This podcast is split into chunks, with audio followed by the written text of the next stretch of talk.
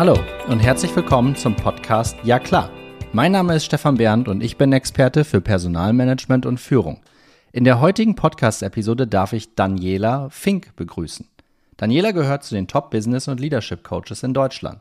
Sie unterstützt und berät mit ihrem Team seit über zehn Jahren Führungskräfte und Teams, Konzernen und Mittelstand.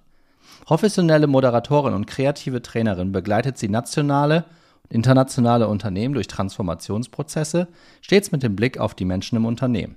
Zu ihrem Portfolio gehören außerdem Leadership Trainings, Teamworkshops und individuelle Coachings für Führungskräfte. Zuvor war sie selbst langjährige Führungskraft in der Medienbranche und verantwortete große TV-Produktionen. Die Entscheidung, Coach zu werden, war im Wunsch begründet, nachhaltig mit Menschen zu arbeiten, die wieder zufriedener und selbstbewusster im Arbeitsalltag sein möchten. In ihrem Podcast Job Stories, der Coaching-Podcast vom Bayerischen Rundfunk, zählen die Gecoachten offen und ehrlich von echten Situationen und Begegnungen aus ihrem Berufsalltag. Dabei geht es um Weiterentwicklung, Selbstzweifel, Durchsetzungsvermögen und die Vereinbarkeit von Beruf und Familie. Daniela ordnet ein und gibt neue Denkanstöße, die bereits nach der einmaligen Coaching-Session neue Perspektiven eröffnen. It's All About People ist die Ausgangsbasis ihrer täglichen Arbeit, neben ihren Kernwerten Professionalität, Nachhaltigkeit und Flexibilität. Daniela lebt mit ihrer Familie in Köln. Auf LinkedIn gibt sie regelmäßig Einblicke in ihre Arbeit und teilt Tipps für den Job. Liebe Daniela, guten Morgen aus Mannheim-Seckenheim, hier aus dem sagenumwobenen Studio vom Ja klar Podcast. Wo erwische ich dich denn heute früh? Hallo, guten Morgen, lieber Stefan, schön hier zu sein. Du erwischst mich im Homeoffice in Köln und ich freue mich, dass wir beide heute über Leadership sprechen. Ich freue mich da auch riesig drüber. Äh, wir haben nämlich auch schon im Vorgespräch festgestellt, dass wir vor Monaten schon mal den Kontakt gesucht haben ähm, und wir uns heute Morgen riesig gefreut haben, dass es dann doch geklappt hat mit diesem Podcast. Und du sagst es, das Thema Leadership soll im Mittelpunkt stehen. Lass mich aber zu Beginn noch mal kurz ich habe das auf deinem LinkedIn-Profil gesehen und mir werden ähm, Leute auch, glaube ich, sogar angezeigt, die sowas schreiben wie It's all about people. Mhm. Menschen, die mit mir zusammenarbeiten, wissen, dass ich das auch wirklich, ich werde nicht müde, das immer wieder zu sagen. Ähm, und deswegen würde ich ganz gerne ganz zu Beginn von dir, Daniela, hören, was du denn damit konkret meinst, weil wir sind ja im Jahr klar Podcast und wir wollen versuchen, die Dinge auf den Punkt zu bringen. Gerne. It's all about people heißt natürlich, man kann die tollsten Prozesse aufsetzen und die größte Company bauen oder die schönste oder die am meisten Purpose hat, aber es hilft ja alles nichts, wenn es den Menschen darin nicht gut geht, wenn die Menschen nicht davon überzeugt sind, wenn man die nicht mitnimmt. Und das kann man natürlich auf ganz verschiedene Art und Weisen und das geht durchs ganze Unternehmen, also Selbstverantwortung der Führungskräfte, die Message zu transportieren, die Vision, die Werte, aber halt nicht nur in Wörtern, sondern auch im Tun. Und natürlich ist mein Bereich, nämlich Coaching, Training, Workshops ein wesentlicher Bestandteil, so etwas voranzutreiben im Unternehmen. Und bei mir geht's nur um die Menschen. Ich bin zwar auch systemische Organisationsentwicklerin und habe diverse Zertifizierungen, aber ich habe dann immer wieder festgestellt, ich liebe es einfach zu sehr, mit den Menschen direkt zusammenzuarbeiten. Das andere ist auch mega spannend, das braucht man auch. Aber mein Herzensthema sind die Menschen, der Kontakt mit den Menschen und da wirklich auch eine Veränderung und was Nachhaltiges mitzugeben. Jetzt sagst du Kontakt mit den Menschen. Wie habt ihr das dann während der Corona-Pandemie gemacht? Also wir sind, wir nehmen den Podcast jetzt im Januar 23 auf. Gefühlt ist die Pandemie jetzt endemisch, ne? Also wir sind mhm. da nicht mehr wirklich drin. Jetzt brauchst du demnächst auch im ICE keine FFP2-Maske mehr tragen. Habe ich diese Woche noch nach Düsseldorf. Er wird auch noch kontrolliert, ist auch okay für mich. Aber wie habt ihr das oder wie hast du das in Zeiten gemacht, wo tatsächlich auch physische Meetings gar nicht erlaubt waren? Weil die Zeiten gab es ja auch vor drei Jahren. Oh ja, die gab's. Das fing ja an wie so ein kleines Dominospiel. Ähm, die erste Absage, die zweite, die dritte. Und dann habe ich irgendwann gedacht, also Du kannst einfach gar nicht mehr mit morgen planen, weil mhm. morgen wird wieder etwas passieren, womit wir noch nicht gerechnet haben. Also äh, ich bin mega flexibel und das war aber auch nochmal ein Schritt, wo ich dachte, okay, jetzt ist wirklich absolut offen für die Veränderung sein und habe dann aber auch sehr schnell agiert, weil wir die technischen Möglichkeiten haben. Ich habe ähm, mich auch direkt fortgebildet in einer Online-Trainer-Zertifizierung noch, um da noch mal ein paar Tools drauf zu bekommen und dann ging es auch direkt ins Tun. Jetzt muss man sagen, für die Unternehmen war es zum Teil erstmal so eine Schockstarre, weil natürlich keiner genau wusste, wie gehen wir jetzt damit um. Äh, dann waren die Leute auch nicht alle equipped, um zu Hause zu arbeiten. Das war auch mega spannend, muss ich sagen, weil natürlich die, die schon viel im Homeoffice oder in einer flexiblen Arbeitsweise hatten, wesentlich agiler und, und unkomplizierter damit umgegangen sind. Und ähm, das heißt, wir haben das Ganze dann online gemacht. Also ich habe dann auch riesen ähm, Online Veranstaltungen gemacht. Ich erinnere mich an eine Veranstaltung bei RTL, wo wir, ich glaube, boah, 60 oder 50 Leute, das war ja noch in den Zeiten so, was, wie geht denn das überhaupt? Ja, damit so, und dann mit dem Miro-Board und alle gleichzeitig und in Breakout-Sessions.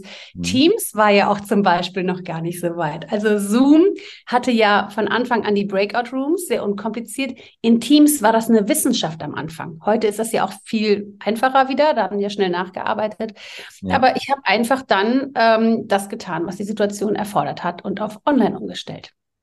Cool, cool. Ich erinnere mich auch noch gut daran, ne? Das, das sind so, so, so paar Milestones, an die, äh, an die, die wird man auch nicht mehr los, ne? Als das erste Mal irgendwie Corona ähm, auch bei den Mitarbeitern damals in der Firma irgendwie Thema war, da war ich zu dem Zeitpunkt, äh, das war Ende Februar 2020, da war ich zu dem Zeitpunkt in Sofia ähm, und da hat ein Kollege mich gefragt, du Stefan, findet unser Onboarding-Workshop nächste, äh, nächsten Monat eigentlich in Waldorf statt? Also Ende März, den hatten wir schon durchgeplant, ne? Mit, mhm. mit New Joiners aus der, aus der ganzen Welt, alle zentral nach Waldorf in unser Office zu holen. Und ich so, ja, aber warum denn nicht? Ne? und da meinte er, hast du noch nicht von, von dem neuen Virus gehört? Und da habe ich gedacht, ah, papalapap, so ungefähr, ne? Also mhm. wirklich einfach mhm. abgewunken, ähm, freundlich abgewunken und gesagt, das wird schon alles stattfinden. Eine Woche später habe ich das Meeting geführt und gesagt, es gibt Corona, wir wissen nicht, was passiert, nimmt mal eure Laptops mit nach Hause. Ich weiß nicht, ob wir das Büro ja. auch noch aufmachen ja. dürfen. Noch eine Woche später hat sich Frau Merkel hingestellt und einen Lockdown verkündet. Ne? Also das ging ja, ja. ratzfatz und da musste, deswegen, also aus unternehmerischer Sicht war das für uns damals auch recht einfach, weil alle einen Laptop hatten. Aber mhm. ich erinnere mich daran, was es da auch gerade für andere Personaler auch in, in, ich sag mal, in Firmen, die nicht unbedingt am Laptop arbeiten, das war schon ein riesiger Pain. Ne? Aber die allermeisten haben es, glaube ich, irgendwie hinbekommen und diesen Switch, den du gerade auch beschrieben hast, ich glaube, wer da im Kopf direkt flexibel war, ich glaube, der hat die, hat diese Pandemie auch, ähm, ist wahrscheinlich sogar gestärkt aus der Pandemie rausgekommen. Ja, absolut. Und was ich auch so spannend finde, ich hatte gestern noch ein Gespräch mit einer Personalentwicklerin, es ging um Coaching, und sie sagte, ja, meinst du das Auftragsklärungsgespräch äh, solltet ihr hier im Unternehmen machen oder online? Und da sagt du, wir können das super gerne online machen. Wenn mir jetzt vor drei Jahren jemand gesagt hätte, du wirst äh, in, in drei Jahren 90 Prozent oder 95 Prozent online coachen, hätte ich gesagt, das ist nicht möglich, das ist, mhm. das ist Quatsch. Aber ja, man, es ist fantastisch, das gelernt zu haben, dass es eben doch geht ohne einen Qualitätsverlust. Natürlich gibt es gewisse Situationen, ähm, Fragestellungen oder auch Methoden, die schon eine Präsenz erfordern und dann auch einfach viel besser funktionieren. Das kann man dann ja gezielt planen, aber insgesamt diese Flexibilität auch für meine Klientinnen ist natürlich fantastisch. Du musst nicht die Location wechseln, du musst dich nicht ins Auto setzen. Für mich jetzt dann äh, von zu Hause 20 Minuten ins Büro zu fahren in der Kölner Innenstadt. Du hast am Ende eine Stunde Fahrzeit und das lieben auch die Leute, weil du kurzer und knackiger auch zum Teil arbeiten kannst und bei Bedarf, ja, dann triffst du dich natürlich in Präsenz. Also wir haben einfach viel mehr Handlungsoptionen und das ist fantastisch. Das Schlagwort, was du genannt hast, was bei mir sofort aufplappt, ist das Thema äh, Flexibilität. Ich bin immer wieder fasziniert, dass uns so eine teilweise auch schlimme Pandemie erst sozusagen da die Augen öffnet, ne? Weil diese Erkenntnisse, langer Anfahrtsweg, wir haben in den Großstädten Stau, ich glaube, München führt da in Deutschland, Köln ist davon auch nicht weit entfernt.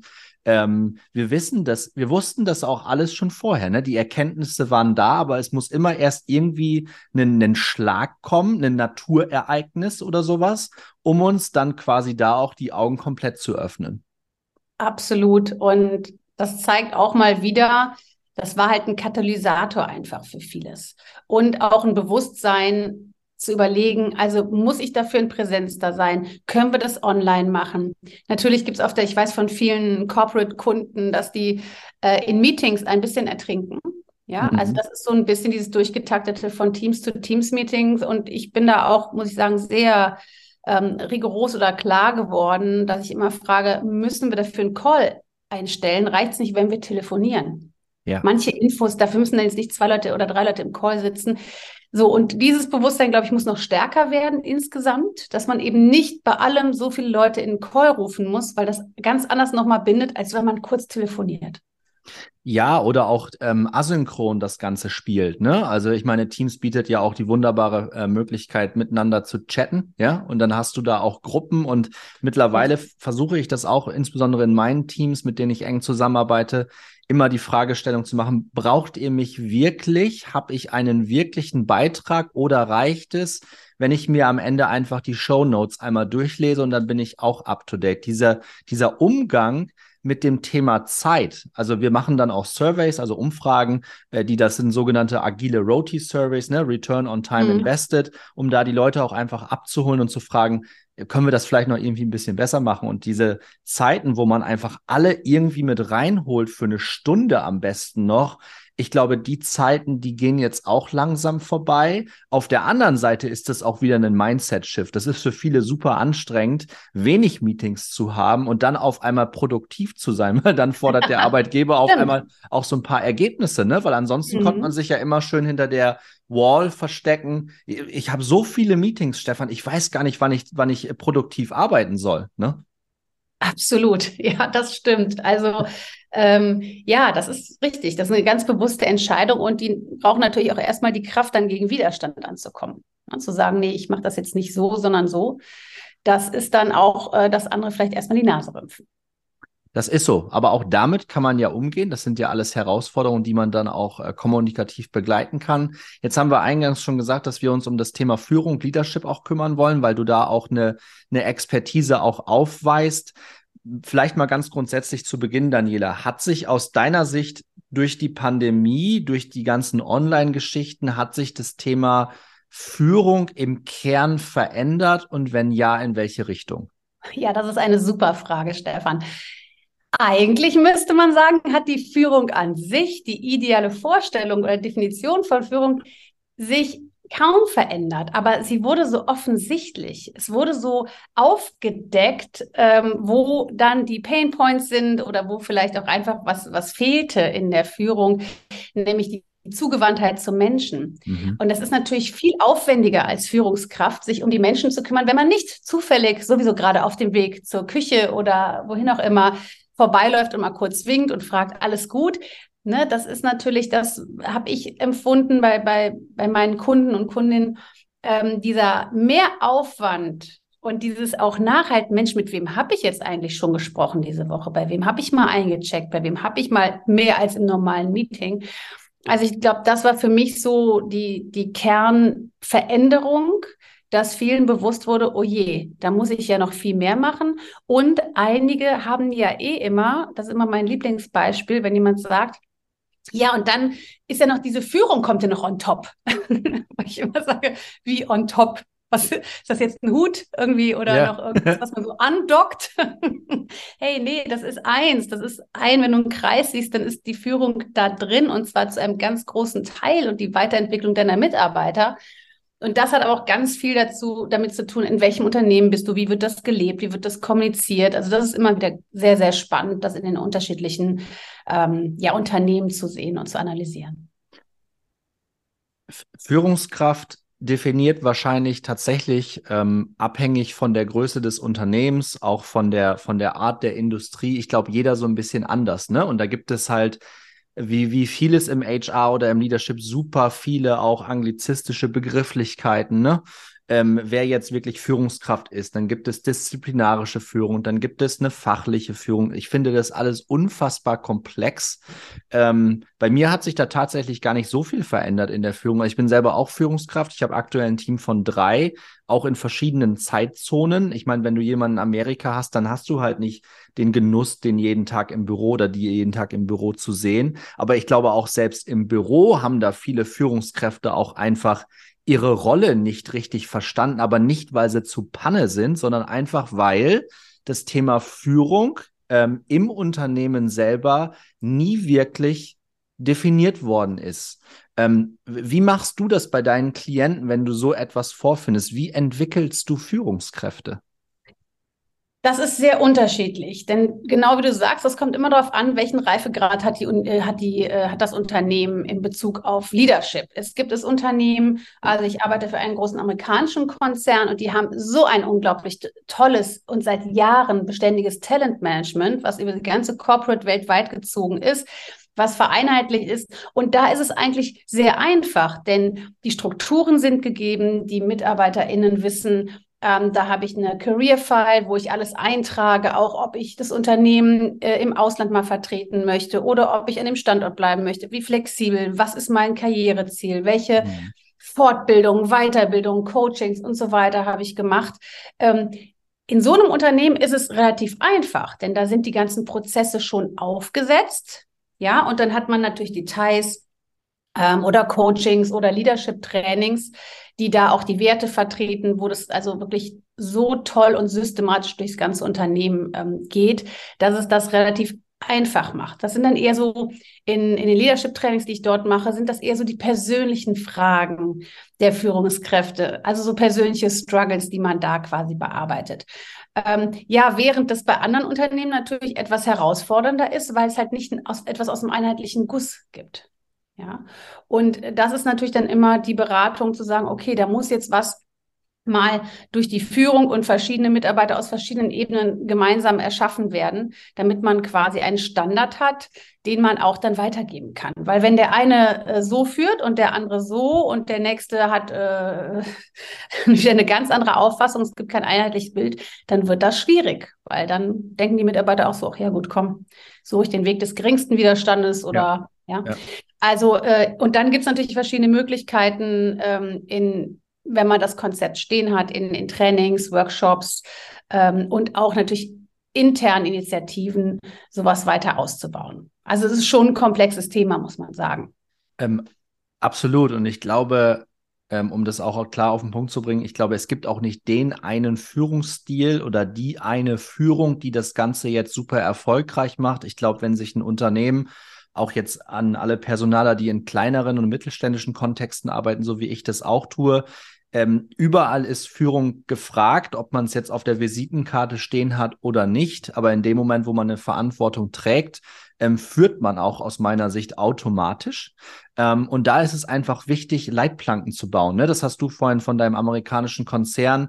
Ähm, das sind dann, das sind Leitplanken, das sind Richtlinien, das sind ist gegebenenfalls einfach ein, ein Rahmen, in dem man sich bewegen kann. Und diesen Rahmen müssen sich kleinere Kontexte auch erstmal aufbauen. Also ich glaube, man muss sich im ähm, äh, im Management-Zirkel, also gerade die, die das Unternehmen auch von der Spitze aus sozusagen führen, vorne weggehen, die müssen verstehen, welchen Leadership-Style passt jetzt wirklich genau. Und dann ist wirklich jede Führungskraft auch individuell und das soll aus meiner Sicht auch so bleiben. Ähm, aber so die Grundzüge müssen halt echt klar sein und gleich sein, ja. Absolut. Ähm, wie macht man das? Also wie könnte man das angehen? Also ohne dass du jetzt quasi hier einmal deinen dein Workshop preisgibst, ja, das ist nicht die Frage, aber einfach ähm, so die Idee, wie kann man das als kleines Unternehmen auch angehen? Wie kann das gegebenenfalls ein Personaler auch in-house ein Stück weit treiben, dass man hin in Richtung ich nenne es mal Vereinheitlichung von Führung kommt, ohne dass ich das jetzt wirklich zu pauschal meine. Mhm. Also im Grunde genommen ist das, ich will nicht sagen ganz einfach, aber das Wichtigste ist erstmal das Commitment dazu. Und mhm. ich habe das auch im Mittelstand schon oft gemacht. Ähm, dass, weil die Konzerne oft nochmal andere, die haben ja einfach andere Systeme und ähm, eine andere Aufstellung, was das angeht. Im, im Mittelstand, wovon du sprichst, wenn du oder kleinere Unternehmen, ähm, wie können die es aufbauen? Also erstmal ist natürlich das Commitment des Managements, äh, die Voraussetzung zu sagen, wir wollen das jetzt mal ordentlich aufsetzen, wir fühlen da die Verantwortung, wir sehen, dass es so viele Fragen vielleicht gibt oder gewisse Sachen nicht geregelt sind. Und äh, das macht man klassischerweise in, in, in Workshops, ne? dass man anfängt mit einer Vision, wo wollen wir hin, mhm. Mission, äh, gestützt durch die Werte. Aber ich sage immer nicht bitte Werbewerte, die sich geil auf der Website anhören, sondern die müsst ihr auch schon leben. Ja, und dann auch die Frage, woran erkennt jemand, dass ihr diese Werte lebt? Oder wie lebst du die in der Praxis, im Day-to-Day-Business? Und dann kommt man sehr schnell an den Kern oder auch die die Wahrnehmung, oh ja, stimmt, das hört sich zwar super an, aber eigentlich Leben tun wir das nicht. Das wird jetzt keiner merken oder ich, ja. Also das ist für mich immer essentiell. Mhm. Und äh, dass man dann überlegt, okay, was ist uns denn wichtig in der Führung? Wie möchten wir Führung, Führung verstehen? Wie möchten wir das vorleben? Und dann halt dementsprechend daraus eine Strategie abzuleiten, wo wollen wir hin? Ja, wie sieht die, die, die Zukunft aus? Ähm, welche Theorien setzen wir auf? Wir haben jetzt auch über die Fachkräftemangel. Wir wissen, ganz viele Menschen möchten gar nicht mehr führen. Die haben da gar keinen Bock drauf. Wie gehen wir denn damit um? Ja, ja. das sind so diese Kernfragen, die wir dann in diesen Workshops ähm, in verschiedenen ja, Modulen sozusagen bearbeiten und dann ähm, ja ein klares Bild für dieses Unternehmen zeichnen mit einer klaren Strategie und To-Dos und, und Maßnahmen. Und ich sage mal jetzt so ein ein Talentmanagement im Großen, man kann das ja wirklich riesig machen, aber ein Talentmanagement im Kleinen, weil die, die Retention, also die Menschen im Unternehmen zu behalten, das wird ja immer wichtiger, wenn wir auf den Markt gucken. Ja, dazu habe ich, glaube ich, eine meiner ersten Podcast-Episoden mit dem Max Lammer, schöne Grüße nach Österreich an der Stelle, ähm, geführt, dass wir das Talent-Game tatsächlich nicht auf der Recruiting-Seite gewinnen werden, sondern indem wir das Top-Talent, was wir bei uns in der Firma haben, weiterentwickeln, ja. ja, indem wir es so lange an die Organisation halten. Und da kommt, glaube ich, das, was du gerade meintest, das hat mir ziemlich gut gefallen, kommt dieses Führen durch Visionen, ähm, mhm. kommt da, glaube ich, ganz klar zum Tragen. Übrigens gefällt mir total, äh, gefällt mir besonders bei dir, dass das Wort klar so oft vorkommt. Ne? Also Stimmt, könnt, du hast das ja auch als Titel. könnt, könnte man fast meinen, dass das abgesprochen ist, war es aber gar nee. nicht. Nee, aber das ist tatsächlich so, ne? Dieses Thema Klarheit auch in der Führung. Viele scheuen sich davor ähm, und wollen das halt nicht. Ja, Stefan, noch ein Workshop, noch mal zwei Stunden. Ich muss hier ARA, ich muss hier Business machen. Ich habe keine Zeit für so ein für so ein Firlefanz oder sowas. Ja. Ne? Ja. Das aber dass der Kern von allem ist oder das Fundament und das zeigen ja auch viele erfolgreiche Unternehmen, die, die wirklich eine hohe Betriebszugehörigkeit haben, wo die Mitarbeiter wirklich sehr loyal sind, da haben wir diese Fachkräftethemen nicht so signifikant wie in Buden, wo man solche Themen nicht einmal gut durchdacht hat. Ja, absolut. Und es hängt halt auch ganz viel einfach mit dem Umfeld äh, zusammen. Ich hatte mal in einem Leadership-Training einen Teilnehmer, der sagte, ja, aber wie, ich muss jetzt einen benennen oder einen entwickeln, der meinen Job einnehmen könnte. Dann mhm. sägt er ja an meinem Stuhl. Und das war natürlich großartig für dieses Training, weil ja, aber wenn der nicht fertig ist, um deine Position zu übernehmen, wo, dann kannst du vorher nicht weiter wachsen. Du kannst nicht weiter in die nächste Position. Und dieser Gedanke, das ist ja auch oft den Leuten verankert, dieser Konkurrenzkampf, je nachdem, aus welcher Kultur die kommen, wie die groß geworden sind, ja. also Arbeitskultur meine ich jetzt. Ja, ja. Ähm, so eine Angst, oh Gott, dann nimmt mir jemand den Job weg. Also nein, einfach entwickel die Leute, das ist dein Job als Führungskraft, dass die super gut sind, umso besser ist euer Output, umso besser stehst du da. Also es ist auch oft dann dieser kleine Schalter im Mindset, der da noch äh, geklickt werden muss oder einfach ähm, ja eine andere Sichtweise. Und das ist ja auch Coaching, einfach eine andere Perspektive auf Dinge zu bekommen und dann zu sagen, ja stimmt, weil letztendlich arbeiten alle fürs Unternehmen. Das sind ja keine Selbstständigen, sondern sie zahlen ja. auf Unternehmensziele ein. Und das, was das äh, Unternehmen erfolgreich macht, das ist auch dann ähm, ja ein Teil der Aufgaben der Führungskraft. Und dazu, it's all about people. Ich glaube, wir können auch mit, mit Blick Richtung Zeit zum Ende unserer Podcast-Episode, ähm, Daniela, können wir auch noch mit ein, zwei Mythen im, im, in dem mhm. Bereich Führung auch nochmal aufräumen. Du hast vorhin das so schön gesagt, nicht jeder muss Führungskraft werden.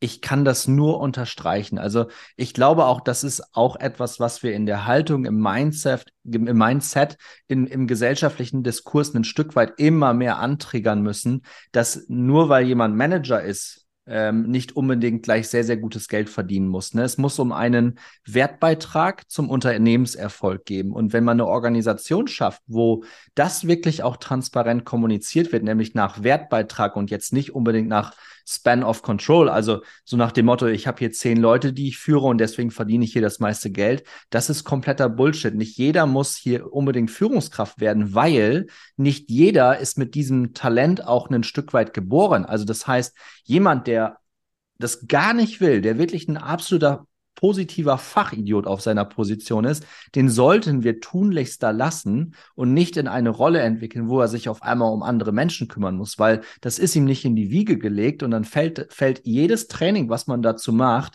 mehr oder weniger auf den falschen Acker. Ne? Das, da kann man jemanden nicht unbedingt zu hin entwickeln. Und ich glaube, das ist etwas, da haben wir noch enorm viel ähm, Verantwortungsbewusstsein auch vor uns, das Talent richtig einzuordnen und auch das mhm. kostet wieder Zeit.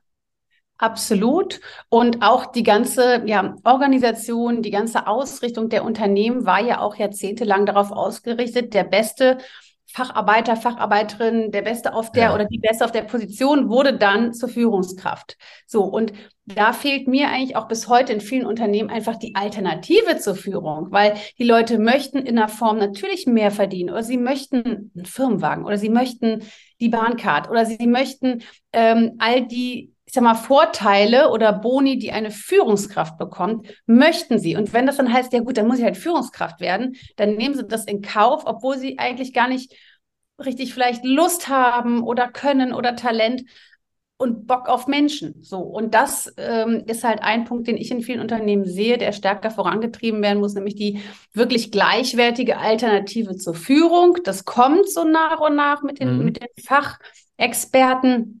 Aber in der Praxis, ehrlich gesagt, ist es noch weit hin. Und, und das muss einfach sein. Und dann haben wir auch die Leute, ich sage mal, es ist ein bisschen wie Lehramt.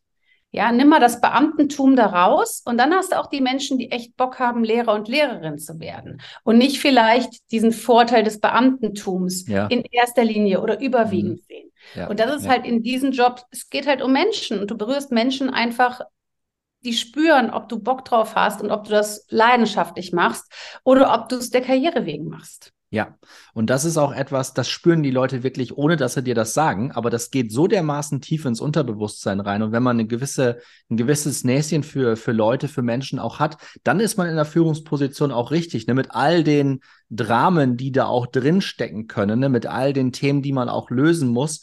Man muss sich wirklich in Persönlichkeiten versuchen reinzudenken und die, was du vorhin auch meintest, weiterentwickeln zu wollen. Ne? Also ich fand das, ich finde das genial, wenn meine Leute an meinem Stuhl sägen, ne? gibt es einen neuen Stuhl. Super. also so sehe ich das. Genau. Ne? Es ist relativ, relativ einfach, aber das ist halt, das ist tatsächlich eine, eine Haltungskiste, das ist ein Mindset-Shift, dass man als Führungskraft eigentlich antritt, wirklich um zu führen. Und das ist, wie du es vorhin auch schon gemeint hast, das ist jetzt nicht irgendwie der nächste Hut, das ist nicht die nächste Rolle, äh, die du vielleicht noch zusätzlich zu deinem Job hast, sondern du bist Führungskraft, Ausrufezeichen. Absolut, kann ich dir nur zustimmen. Wollen wir das so als finalen Schlusssatz stehen lassen, Daniela? Ich glaube, besser wird's nicht.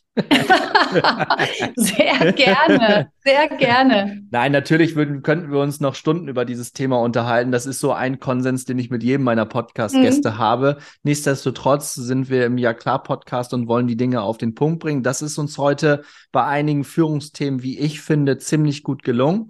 Ähm, wir freuen uns natürlich über jeden, ähm, über jeden Download. Äh, wir sind mittlerweile schon bei fast 8000 Downloads angekommen beim Ja Club Podcast. Das ist äh, ziemlich, ziemlich cool. Ähm, und ähm, genau, Daniela, ich freue mich, ähm, wenn wir weiterhin im Austausch bleiben. Danke dir heute für, für deine Zeit, die du ähm, mir und meinen ZuhörerInnen äh, geschenkt hast und wünsche dir an der Stelle noch ein angenehmes Wochenende. Vielen lieben Dank. Das wünsche ich dir auch, Stefan, und ich freue mich auf die Folge. Bis dahin, tschüss zusammen. Dann tschüss.